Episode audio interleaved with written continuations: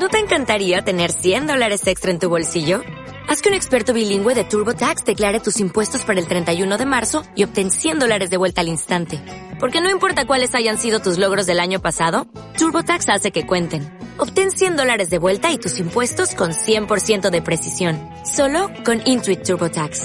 Debes declarar para el 31 de marzo. Crédito solo aplicable al costo de la presentación federal con TurboTax Full Service. Oferta sujeta a cambios o cancelación en cualquier momento.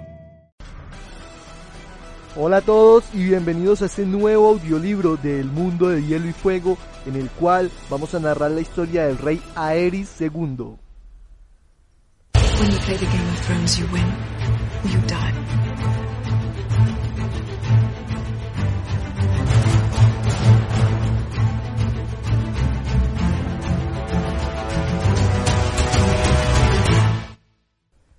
Aerys Targaryen, el segundo de su nombre, contaba solo con 18 años en el momento en que ocupó el trono de hierro en 262 después de la conquista.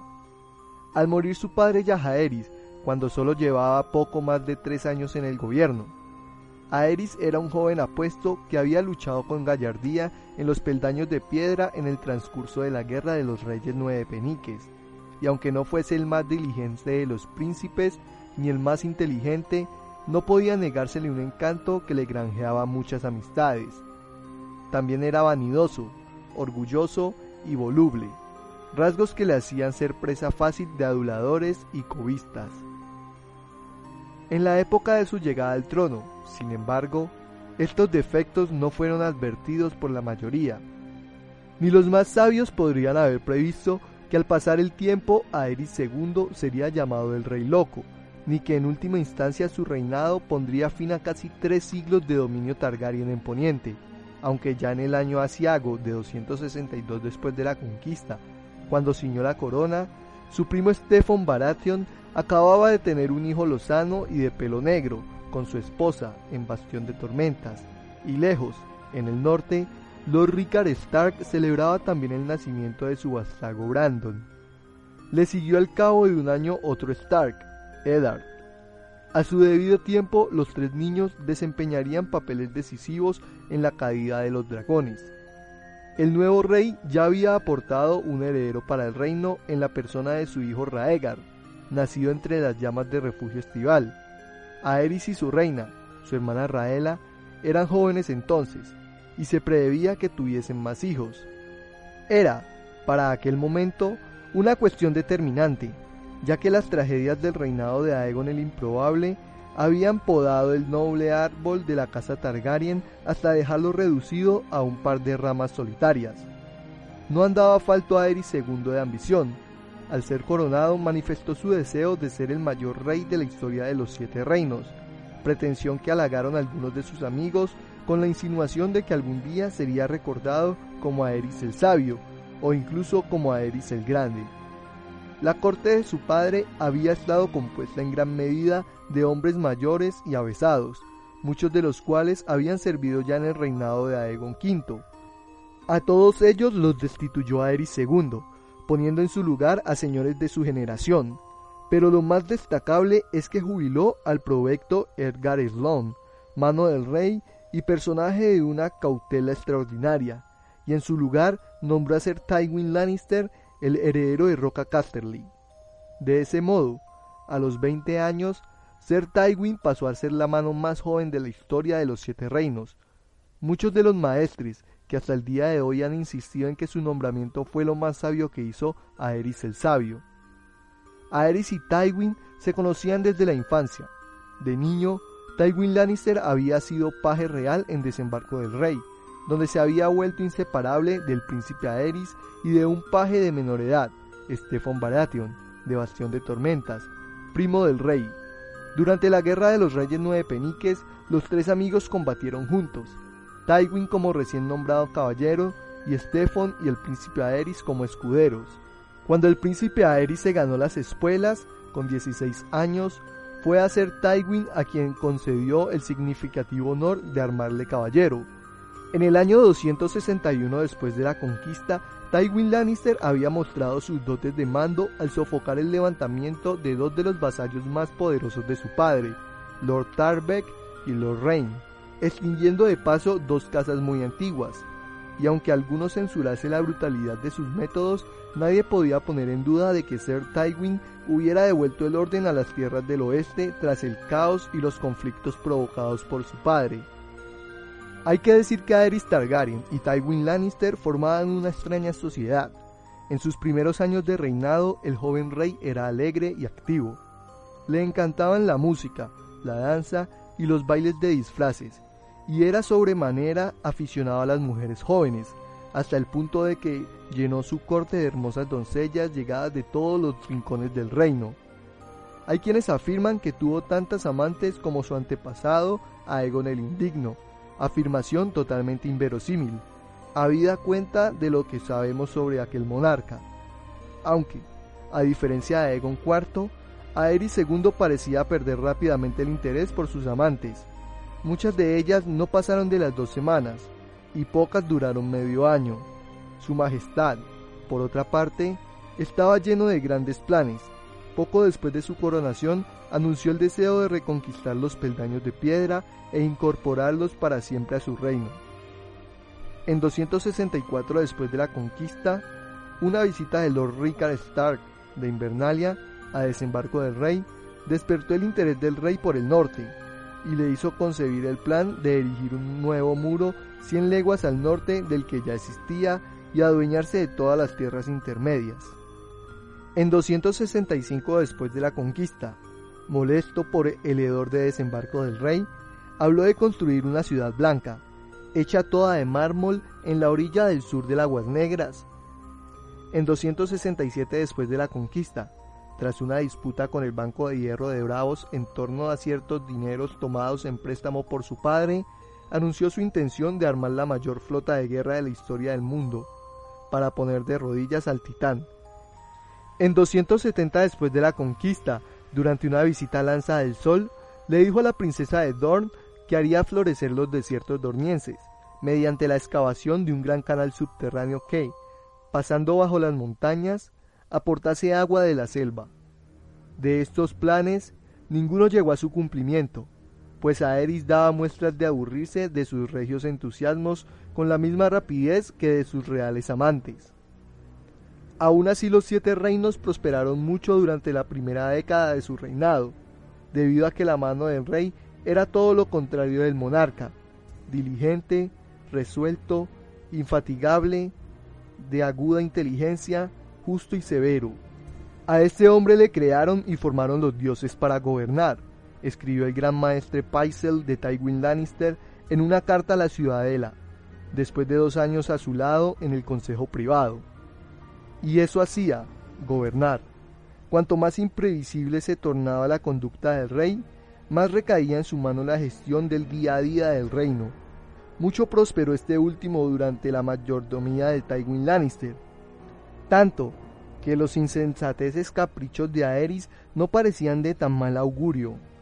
Antes de él muchos Targaryen habían exhibido una conducta similar sin que fuera motivo de gran preocupación. Desde Antigua hasta el muro se empezó a decir que aunque la corona la llevase a Eris, quien gobernaba el reino era Tywin Lannister. Fue Tywin Lannister quien zanjó la disputa de la corona con los Bravosis, sin poner de rodillas al titán. Eso no, para disgusto del rey, devolviendo el préstamo de Yajaeris II con oro de la casa Casterly es decir, que fue él quien asumió la deuda. También se ganó el aplauso de muchos de los grandes señores, revocando las leyes promulgadas por Aegon V para poner coto a su poder, o las que de ellas quedaban. El apoyo de muchos mercaderes ricos lo obtuvo reduciendo los impuestos y los aranceles sobre las mercancías que entraban y salían de las ciudades de desembarco del rey. Lannisport y Antigua. Por otra parte, trazó nuevos caminos y reparó los viejos. Celebró por todo el reino espléndidos torneos que hicieron las delicias de los caballeros y del vulgo por igual. Cultivó el comercio con las ciudades libres y castigó severamente a los panaderos que añadían serrín al pan, así como los carniceros que hacían pasar carne de caballo por buey. En todos estos esfuerzos le ayudó sobremanera el gran maestre Paisel, cuyas crónicas sobre el reinado de Aerys II nos han dejado el mejor retrato de la época. A pesar de estos logros, sin embargo, Tywin Lannister no era muy querido. Sus rivales le acusaban de ser un hombre con poco sentido del humor, implacable, inflexible, orgulloso y cruel.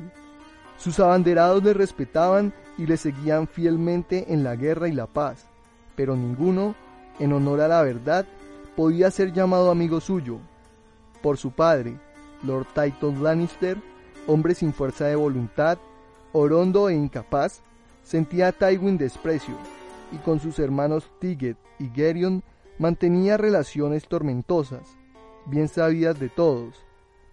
Mayor respeto sentía por su hermano Kevan, íntimo confidente y constante compañero desde la infancia, y por su hermana Gena, pero incluso en ambos casos parecía ser Tywin Lannister más por deber que por afecto.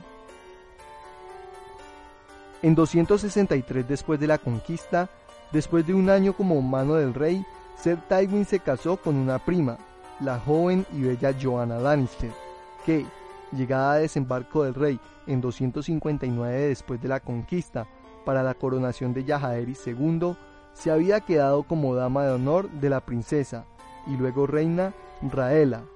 Se conocían los novios desde la niñez, compartida en Roca Casterly, y si bien Tywin Lannister no era dado a manifestar su afecto en público, se dice que el amor que sentía por su esposa fue profundo y duradero.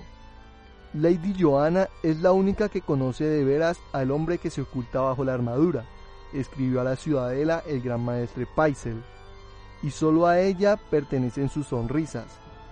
Reconozco haber visto que le hacía reír, y no en una, sino en tres ocasiones distintas. Por desgracia el matrimonio entre Aerys II Targaryen y su hermana Raela no fue tan feliz, ya que, si bien la reina hacía la vista gorda ante la mayoría de las infidelidades del rey, no le gustaba que convirtiera a mis damas en sus putas. No fue Joanna Lannister la primera, ni la última, en ser despedida de forma repentina del servicio de su majestad. Las relaciones entre el rey y la reina se hicieron aún más tensas por la incapacidad de Raela de darle más hijos a Aerys. A los abortos de 263 y 264 siguió en 267 el nacimiento de una hija muerta. El príncipe Daeron, nacido en 269, no sobrevivió más de medio año. Siguieron otro bebé muerto en 270 otro aborto en 271 y el príncipe Aegon, nacido dos lunas antes de la cuenta en 272 y muerto en 273. Al principio su majestad consolaba a Raela en su dolor, pero el tiempo convirtió la compasión en sospechas, y en 270 después de la conquista, Aerys era ya del parecer de que la reina le era infiel, los dioses no tolerarán que se siente un bastardo en el trono de hierro, dijo a su consejo privado, y proclamó que ninguno de los príncipes muertos al nacer, nonatos o fallecidos a corta edad eran suyos. En consecuencia, prohibió a la reina salir del torreón de Maegor y decretó que en adelante compartieran su lecho cada noche dos septas, a fin de velar porque se mantenga fiel a sus votos. No ha quedado constancia de lo que le pareció a Tywin Lannister, pero en 266 después de la conquista, en Roca Casterly, Lady Joanna dio a luz a dos mellizos, niña y niño, sanos y hermosos, con el pelo como oro batido. Este nacimiento no hizo sino exarberar la tensión entre Aerys II Targaryen y su mano. Por lo visto me he cansado con quien no debía. Se dijo que había declarado su majestad al recibir la feliz nueva, a pesar de lo cual mandó como regalo del día del nombre el peso de cada niño en oro, y ordenó a Tywin que cuando tuviera edad de viajar los trajese a la corte. Y trae también a su madre, que llevo demasiado tiempo sin contemplar su bello rostro, insistió. El año siguiente, 267 después de la conquista, fue el de la muerte de Lord Titus Lannister a los 46 años, se dijo que el corazón de su señoría había fallado al subir los aposentos de su amante por una empinada escalera de caracol. Con su fallecimiento quedó como señor de Roca Casterly y guardián del occidente Sir Tywin Lannister, que regresó al oeste para el funeral de su padre y para restaurar el orden en las tierras del oeste. Su Majestad, que quiso acompañarle, dejó en desembarco del rey a la reina, embarazada del bebé que resultaría ser la princesa Chaena, nacida sin vida. Pero se llevó a su hijo Raegar, de ocho años, príncipe de Rocadragón, y a más de la mitad de la corte. Durante casi todo el año siguiente, los siete reinos fueron gobernados desde Lannisport y Roca Casterly, donde había asentado sus reales el monarca, junto con su mano. En 268 después de la conquista, regresó la corte a desembarco del rey, y el gobierno continuó como antes. Pero a nadie se le ocultaba que la amistad entre el rey y su mano se estaba desgastando. Si antes Aerys se había mostrado de acuerdo con Tywin Lannister en casi todos los asuntos de importancia, ahora empezaron a discernir, con motivo de una guerra comercial entre las ciudades libres de Mir y Tirosh, por un lado, y Volantis por el otro. Lord Tywin abogó por una política de neutralidad, mientras que el rey Aerys juzgó más ventajoso aportar oro y armar a los volantinos. Cuando Lord Tywin dictaminó a favor de los Blackwood en una disputa entre esta casa y la de Bracken, su majestad le desautorizó y entregó a Lord Bracken el molino en disputa. Pese a las encendidas protestas de su mano, el rey multiplicó por dos las tarifas portuarias en desembarco del rey y Antigua, y por tres las de Lannisport y las demás puertos del reino. Pero cuando una delegación de pequeños señores y ricos mercaderes acudió a quejarse ante el tono de hierro, Aerys culpó de las excesiones a su mano. Lord Tywin dijo, caga oro, pero lleva un tiempo estreñido, y ha tenido que buscarse otra manera de llenar nuestras arcas. Acto seguido, su Majestad devolvió las tarifas portuarias a sus cotas anteriores, con lo que se aseguró muchos aplausos, y dejó todo el oprobio a Tywin Lannister. El creciente distanciamiento entre el rey y su mano se hizo notar también en materia de nombramientos. Si anteriormente su majestad había hecho siempre caso a su mano, otorgando cargos, honores y herencias según los aconseje Lord Tywin, a partir de 270 después de la conquista, a desdeñar los candidatos propuestos por su señoría en favor de otros de su elección. Muchos fueron los ponientes que se vieron descartados del servicio al rey sin mejor causa que las sospechas de que pudieran ser hombres de la mano. En su lugar, el rey Aerys designaba a sus propios favoritos, pero el favor del rey se había convertido en un gran riesgo, ya que era fácil despertar su desconfianza. Ni los propios parientes de la mano estaban exentos del desagrado del monarca, y así, cuando Lord Tywin quiso nombrar maestro de las armas de la Fortaleza Roja a su hermano, Sir Tyrion Lannister, el rey Aerys dio el cargo a Sir William Darry. Para entonces el rey Aerys ya era consciente de que se le tenía, en general, por un simple figurón, y a Tywin Lannister por dueño y señor verdadero de los siete reinos, y profundamente enojado por este sentir, resolvió refutarlo humillando a su excesivamente poderoso servidor y poniéndole en su sitio. En el gran torneo de aniversario de 272 después de la conquista, con el que se conmemoraba el décimo año de Aerys en el trono de hierro, Joanna Lannister trajo de Roca Casterly a sus mellizos de seis años, Jaime y Cersei, para presentarlos en la corte. El rey, más que achispado, le preguntó si darles de mamar había estropeado vuestros pechos, que tan erguidos y orgullosos habían sido. La pregunta divirtió muchísimo a los rivales de Lord Tywin, siempre contentos con cualquier desaire o burla a la mano. Pero para Lady Joanna fue una humillación. La mañana siguiente Tywin Lannister intentó devolver la cadena que simboliza su cargo, pero el rey se negó a aceptar su dimisión. Bien se entiende que Aerys II podría haber destituido en cualquier momento a Tywin Lannister y nombrar para el puesto de mano a alguien de su elección. Más por el motivo que fuese, optó por mantenerlo a su lado y a su servicio, a su amigo de infancia, cuya figura, al mismo tiempo, socavaba de mil maneras. Cada vez eran más numerosos los desaires y las burlas. Los cortesanos deseosos de medrar averiguaron pronto que la manera más rápida de que fijase el rey en ellos era mofarse de su mano, tan solemne y con tan poco sentido del humor. Y Tywin Lannister lo sufría eh, todo en silencio. En 273 después de la conquista, sin embargo, Lady Joanna se puso una vez más de parto en Roca Casterly, donde murió a dar luz al segundo hijo varón de Lord Tywin, Tyrion, como se llamó el bebé. Nació enano y deforme, con las piernas demasiado cortas, la cabeza demasiado grande y unos ojos disparejos y diabólicos. Insinuaron algunas que tenía también cola y que se la cortaron por orden de su señor padre. La maldición de Tywin, llamó el pueblo llano a este ser contrahecho, y también la cruz de Lord Tywin, al enterarse de su nacimiento, como es de triste fama, dijo el rey.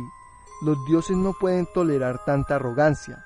Le han arrebatado de la mano a una bella flor, y en su lugar han puesto un monstruo para que aprenda al fin un poco de humildad. Poco tardaron las nuevas respuestas del rey en llegar a Lord Tywin, que lamentaba su desgracia en Roca Casterly, y en adelante no quedó ya resto alguno del antiguo afecto entre ambos hombres. Lord Tywin, poco propenso de por sí a manifestar sus emociones, siguió en el cargo de mano del rey y se ocupó de la tediosa marcha cotidiana de los siete reinos mientras el rey se iba volviendo más impredecible, violento y suspicaz. Aerys empezó a rodearse de informadores y a pagar sustanciosas recompensas a hombres de turbia fama a cambio de rumores, falsedades e historias de traición reales o imaginarias. El día en que uno de esos hombres le informó de que había oído jactarse al capitán de la guardia personal de la mano, un caballero de nombre Sir Ilin Payne, de que quien gobernaba de verdad los siete reinos era Lord Tywin, su majestad le mandó arrestar por la Guardia Real y ordenó que le fueran a arrancar la lengua con tenazas candentes. La progresión de locura del monarca tuvo visos de aplacarse durante una temporada en 274 después de la conquista, cuando la reina Raela dio luz a un varón. Tan profunda era la dicha de su majestad que pareció que volviera a ser el de antes, pero la muerte del príncipe Yajaeris antes de que acabara el año, le sumió en la desesperación. Preso de una rabia ciega, decidió que la culpa era del ama de cría y dio orden de decapitarla. Poco después cambió de idea y anunció que a Yajaeris le había envenenado su amante, bella y joven hija de uno de los caballeros de la corte. El rey mandó a torturarla hasta la muerte, como a toda su familia. Se tiene constancia de que en el torneo todos confesaron el asesinato, aunque existe una gran disparidad entre los pormenores de sus confesiones. Tras ello el rey Aeris ayunó por dos semanas e hizo un recorrido de penitencia a través de la ciudad hasta el Gran Septo, donde oró con el Septón Supremo. A su regreso anunció que en adelante solo dormiría con su legítima esposa, la reina Raela, y si no mienten las crónicas, se mantuvo fiel a su promesa y a partir de aquel día de 275 después de la conquista, perdió cualquier interés por los encantos femeninos. Esta fidelidad de nuevo cuño debió de agradar, todo se ha dicho, a la madre que está en los cielos, pues al año siguiente la reina Raela dio al rey el segundo hijo varón por el que en tanto había orado, el príncipe Viserys, nacido en 276 después de la conquista, era pequeño pero fuerte, y el niño más hermoso que se hubiera visto en desembarco del rey. Y aunque a sus 17 años el príncipe Raegar cumpliera todo lo deseable de un heredero al trono, Poniente entero se regocijó al saber que por fin tenía un hermano, otro Targaryen, que garantizaría la sucesión.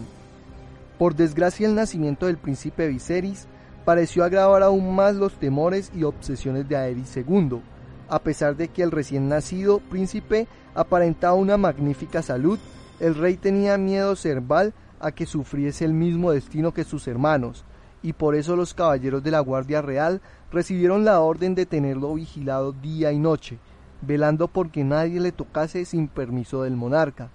Hasta la reina tenía prohibido estar a solas con el pequeño. Al quedarse ella sin leche, Aerys insistió en que su probador de comida personal chupase los pezones del ama de cría del príncipe para asegurarse de que no los hubiera envenenado.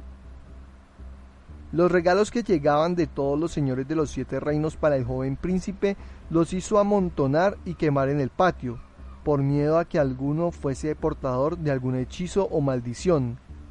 En ese mismo año, Lord Tywin Lannister tuvo la idea, desacertada acaso, de celebrar un gran torneo en Lannisport, en honor del nacimiento de Viserys, en lo que tal vez pretendiera ser un gesto de reconciliación, y en dicho torneo todo el reino tuvo ocasión de ver desplegadas las riquezas y el poder de la casa Lannister.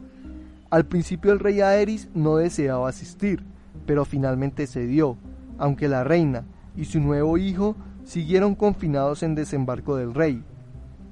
Sentado en su trono entre cientos de notables, a la sombra de la casa Casterly, el rey aplaudió con alborozo a su hijo, el príncipe Raegar, que recién armado caballero derribó tanto a Tiget como a Gerion Lannister y venció incluso al galante Sir Barry Anselmi antes de caer en la justa de los campeones ante el renombrado caballero de la Guardia Real Sir Arthur Dane, la espada del amanecer. Aspirando quizá a obtener algún provecho del buen humor de su majestad, Lord Tywin eligió aquella misma noche para sugerir que ya iba siendo hora de que se desposase el heredero del rey y engendrara de una vez a su sucesor. Como esposa del príncipe, propuso a su hija, Cersei.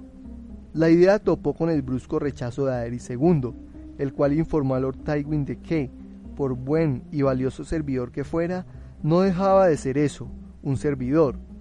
Tampoco estuvo de acuerdo su majestad en nombrar a Jaime, el hijo de Lord Tywin, escudero del príncipe Raegar, honor que confería a los hijos de muchos de sus favoritos con fama de hostiles a la casa Lannister y a la mano del rey.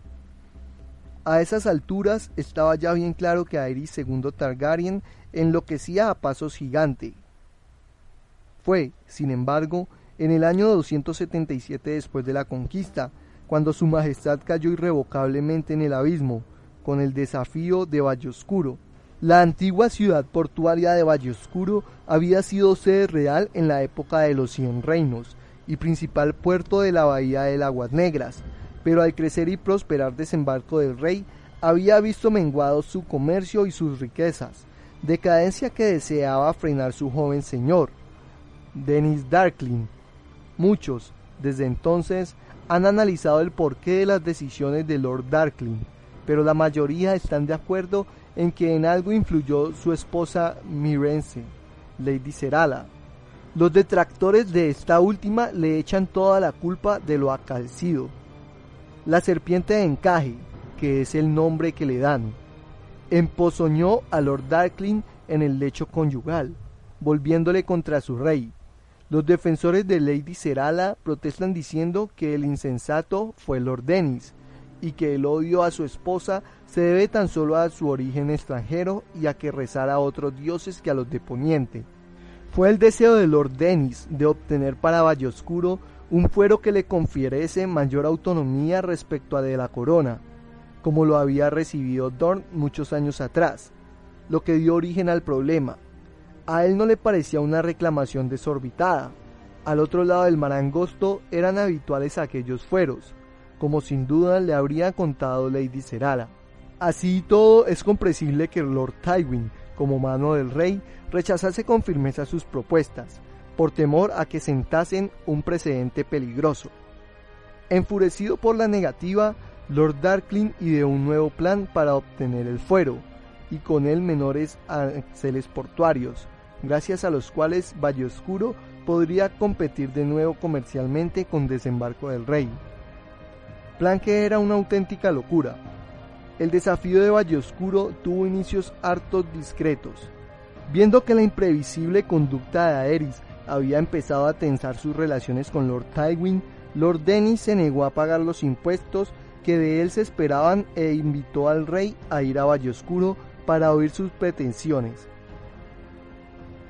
Parece sumamente inverosímil que el rey Aerys llegara a bajar una respuesta positiva, hasta que Lord Tywin le aconsejó categóricamente rechazar la invitación. Entonces el rey decidió aceptar e informó al gran maestre Paisel y al consejo privado que pensaba zanjar personalmente el asunto y meter en vereda al rebelde Darkling. Desoyendo el consejo de Lord Tywin, el rey viajó a Valle Oscuro con una escolta reducida, a cuyo mando estaba Sir Guyan Gaunt, de la Guardia Real. La invitación resultó ser una trampa, en la que el rey Targaryen se metió ciegamente. Fue capturado, al igual que su escolta, y en sus esfuerzos por proteger al rey murieron algunos de los hombres, entre los que hay que destacar a Ser. Ante las nuevas de Valle Oscuro, la respuesta inmediata fue de desconcierto, seguido por la indignación. Algunos instaban a asaltar cuanto antes la ciudad para liberar al rey y castigar a los rebeldes por aquella enormidad. Pero Valle Oscuro estaba ceñida por robustas murallas, y aún más inexpugnables era el fuerte Pardo, antiguo solar de la casa Darkling, que dominaba el puerto. No sería tarea fácil tomarlos por asalto. En consecuencia, Lord Tywin mandó caballeros y cuervos para reunir un ejército a la vez que ordenaba a los Darkling que entregasen al rey.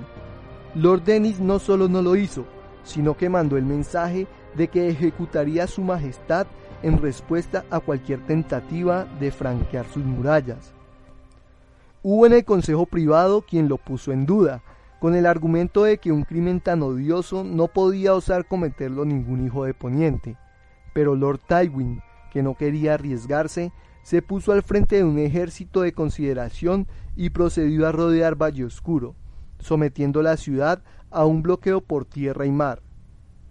Congregadas al pie de sus murallas las milicias reales y cortada la cadena de sus ministros, Lord Darkling empezó a flanquear en su determinación e hizo varios esfuerzos por parlamentar, a los que Lord Tywin hizo oídos sordos mientras repetía su exigencia de rendición completa e incondicional de la ciudad y su castillo, y de liberar al rey. El desafío duró medio año.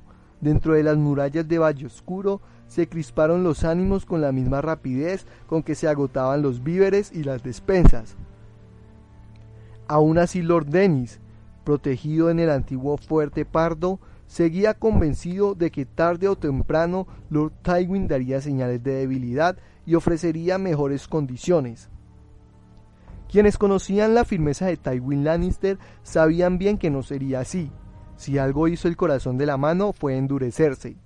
Mandó al señor de Valle Oscuro una última exigencia de rendición, junto con la promesa de que si volvía a negarse, la ciudad sería tomada por asalto, y todos los hombres, mujeres y niños pasados por la espada.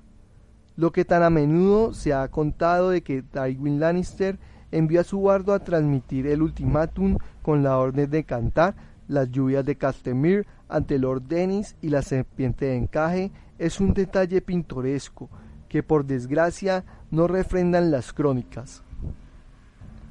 Algunos miembros del Consejo Privado, cuya mayoría se hallaba reunida con la mano frente a Valle Oscuro, se opusieron al plan de Lord Tywin con el argumento de que un ataque así incitaría casi con seguridad a Lord Darkling a dar muerte al rey Aerys.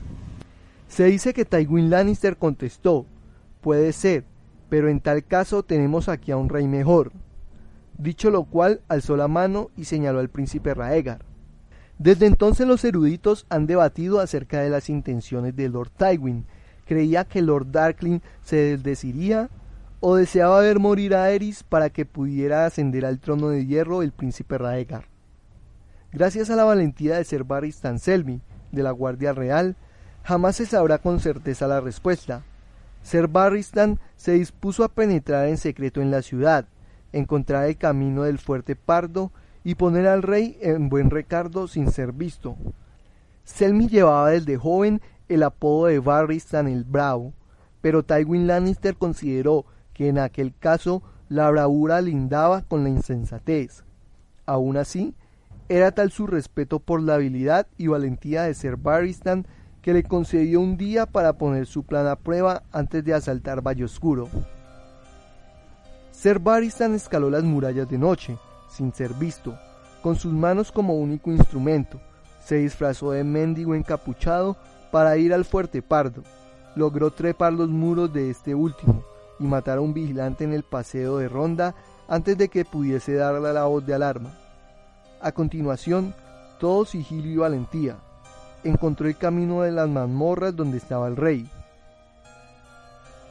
Cuando hubo sacado de ella Eris Targaryen, sin embargo, ya había sido notada la ausencia del rey, y se armó un gran revuelo.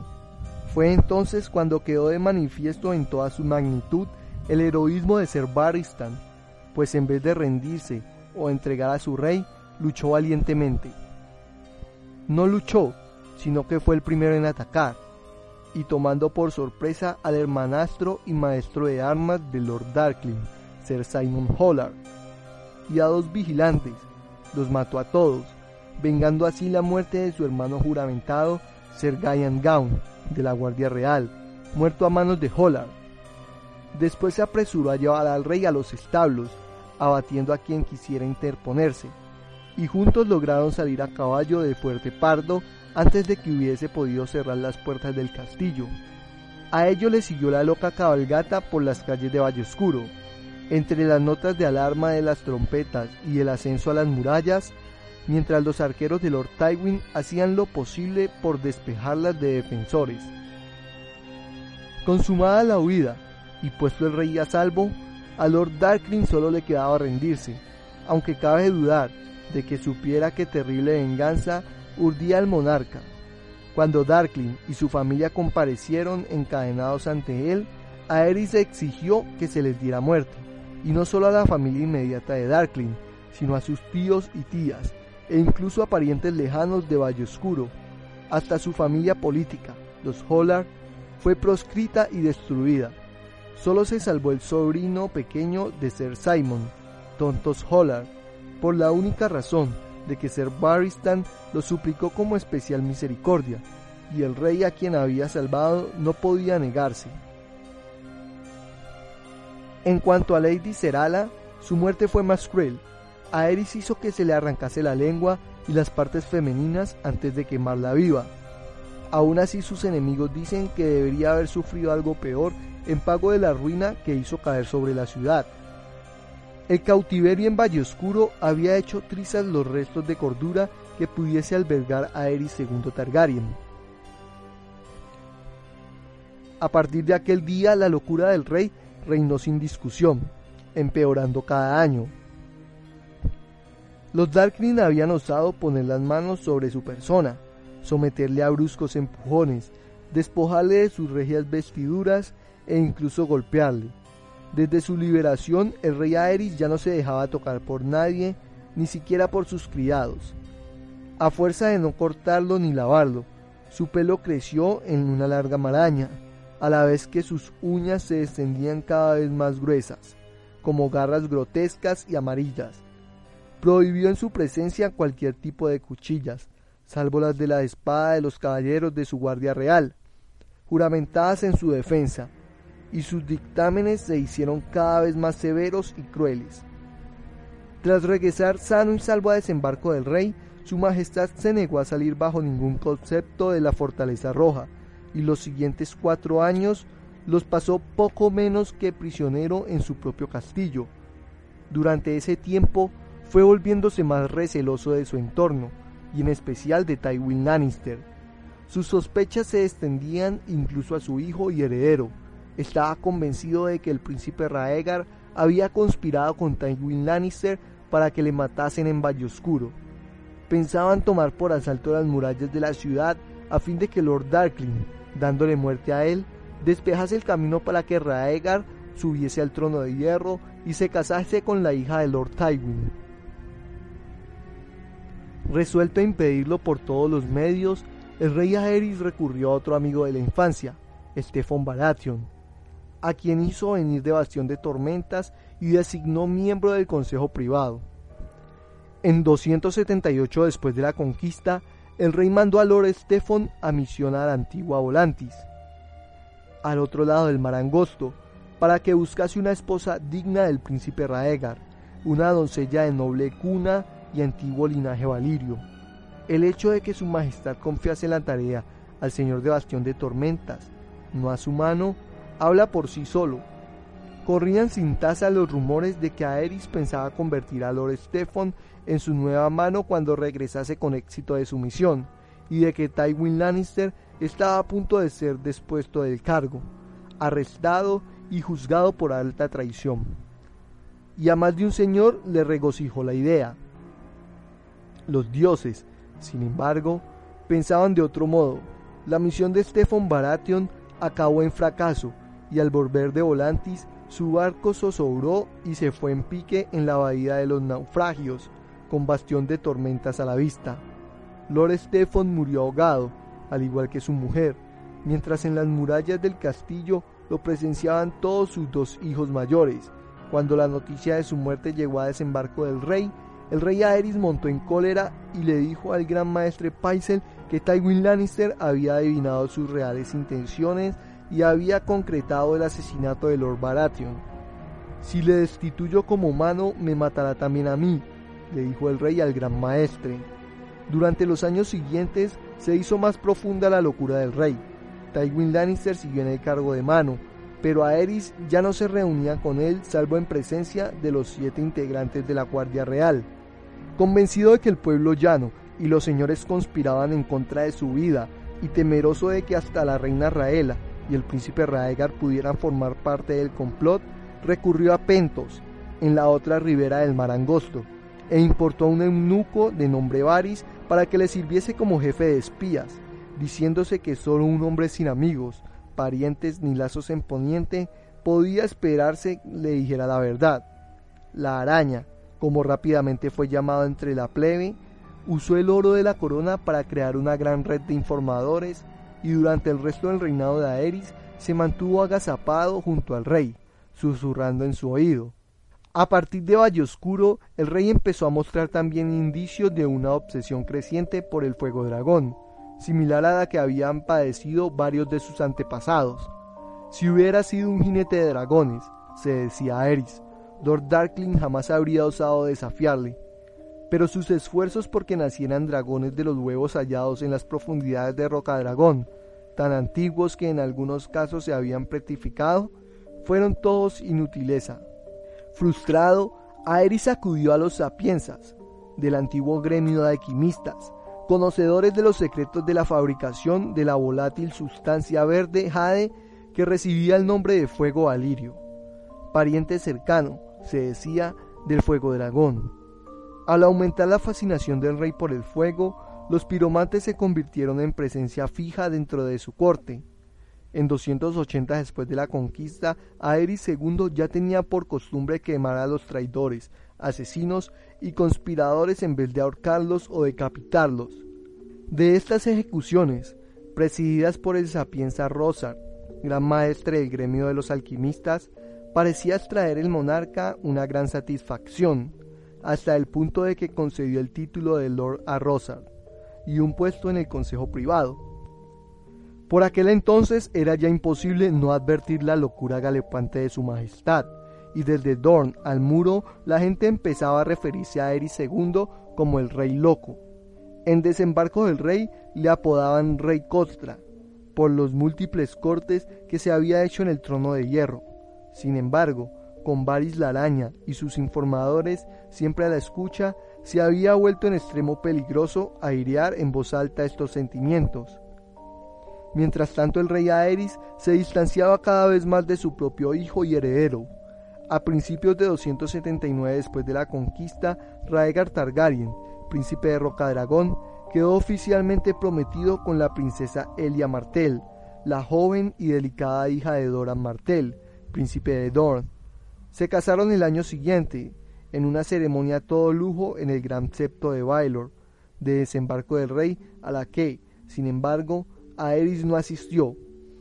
Al consejo privado le dijo que temía que atentasen contra su vida si salía de la fortaleza roja, incluso con la protección de su guardia real.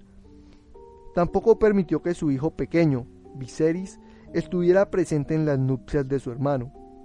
Cuando el príncipe Raegar y su nueva esposa decidieron no residir en la fortaleza roja, sino en Roca Dragón, a lo largo y ancho de los siete reinos, crecieron los rumores como crece la espuma. Hubo quien dijo que el príncipe heredero tenía planes de exponer a su padre y adueñarse del trono de hierro. Otros, en cambio, sostenían que era el rey Aerys quien pensaba desheredar a Raegar y nombrar heredero en su lugar a Viserys. El nacimiento del primer nieto del rey Aerys, una niña de nombre Rhaenys, nacida en Roca Dragón en 280 después de la conquista, no hizo nada por reconciliar a padre e hijo. El día en que el príncipe Raegar volvió a la fortaleza roja para presentar a su hija a sus padres, la reina Raela abrazó con gran afecto a la pequeña, pero el rey Aerys se negó a tocarla o tomarla en sus brazos, quejándose de que huele a dormiense. A todo ello, Lord Tywin Lannister seguía en el cargo de mano del rey. Lord Tywin se yergue tan alto como Roca Casterly, escribió el gran maestre Paisel, y ningún rey ha tenido jamás una mano tan diligente y capacitada. Aparentemente seguro en el cargo tras la muerte de Stephen Baratheon, Lord Tywin llegó al extremo de traer a la corte a su bella y joven hija Cersei. En 281 después de la conquista, sin embargo, falleció durmiendo el anciano caballero de la Guardia Real, Sir Harlan Gardinson, y cuando Aerys II optó por ofrecerle una capa blanca al hijo mayor de Lord Tywin, se quebró finalmente el precario acuerdo entre su majestad y la mano. A sus 15 años Sir Jaime Lannister ya era caballero, honor recibido de manos de Sir Arthur Dane, la espada del amanecer, considerados por muchos como el guerrero más caballeroso del reino. La condición de caballero la había ganado Jaime durante la campaña de Sir Arthur contra los forajidos que recibían el nombre de la Hermandad del Bosque Real, y nadie podía dudar de su capacidad para el combate. Ahora bien, Sir Jaime era asimismo el heredero de Lord Tywin, portador de todas sus esperanzas de perpetuación de la casa Lannister, puesto que el otro hijo varón de su señoría era el enano contrahecho, Tyrion. Y por si fuera poco, el anuncio del rey se produjo justo cuando la mano negociaba un pacto matrimonial ventajoso para su hijo, de una sola atacada, el rey Aerys había privado a Lord Tywin del heredero de su elección y le había hecho quedar como un tonto y un mentiroso.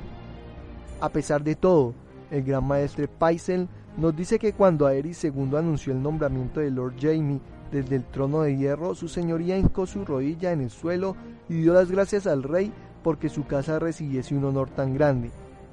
A continuación, Lord Tywin pidió la venia del rey para jubilarse de cargo aduciendo problemas de salud. El rey Aerys se lo concedió encantado. En consecuencia, Lord Tywin entregó la cadena de su cargo y abandonó la corte para regresar con su hija a Roca Casterly. El rey le sustituyó en el cargo de mano por Lord Owen Meriwether, un adulador entrado en años y muy dócil, que era conocido por reírle más que nadie las gracias y agudezas al monarca, por poco ingeniosas que fueran. En adelante, le dijo a Paisel su majestad, el reino albergará la certeza de que quien lleva la corona gobernará también los siete reinos. Aerys Targaryen y Tywin Lannister se conocían desde niños, habían combatido y sangrado juntos en la guerra de los reyes nueve peniques, y habían gobernado juntos los siete reinos durante casi 20 años, pero en 281 después de la conquista llegó a un amargo final esta larga colaboración, que tan fructífera había resultado para el reino. Lord Walter Wen había anunciado poco antes su intención de celebrar un gran torneo en su solar de Harrenhal en honor del día del nombre de su hija doncella. Fue el acontecimiento elegido por Aerys II para la toma oficial de posesión de Sir Jaime Lannister como caballero de la Guardia Real, y también el principio de los acontecimientos que pondría fin al reinado del Rey Loco y colofón a lo largo dominio de la casa Targaryen en los siete reinos. Gracias por habernos acompañado en la narración de este capítulo. Si te gustó el audiolibro, dale like y comparte el video con tus amigos. Si quieres escuchar los próximos episodios, suscríbete a nuestro canal. También te dejamos en la descripción nuestras redes sociales para que nos puedas seguir. Somos Game of Thrones Colombia y los esperamos en el próximo capítulo. Hasta la próxima.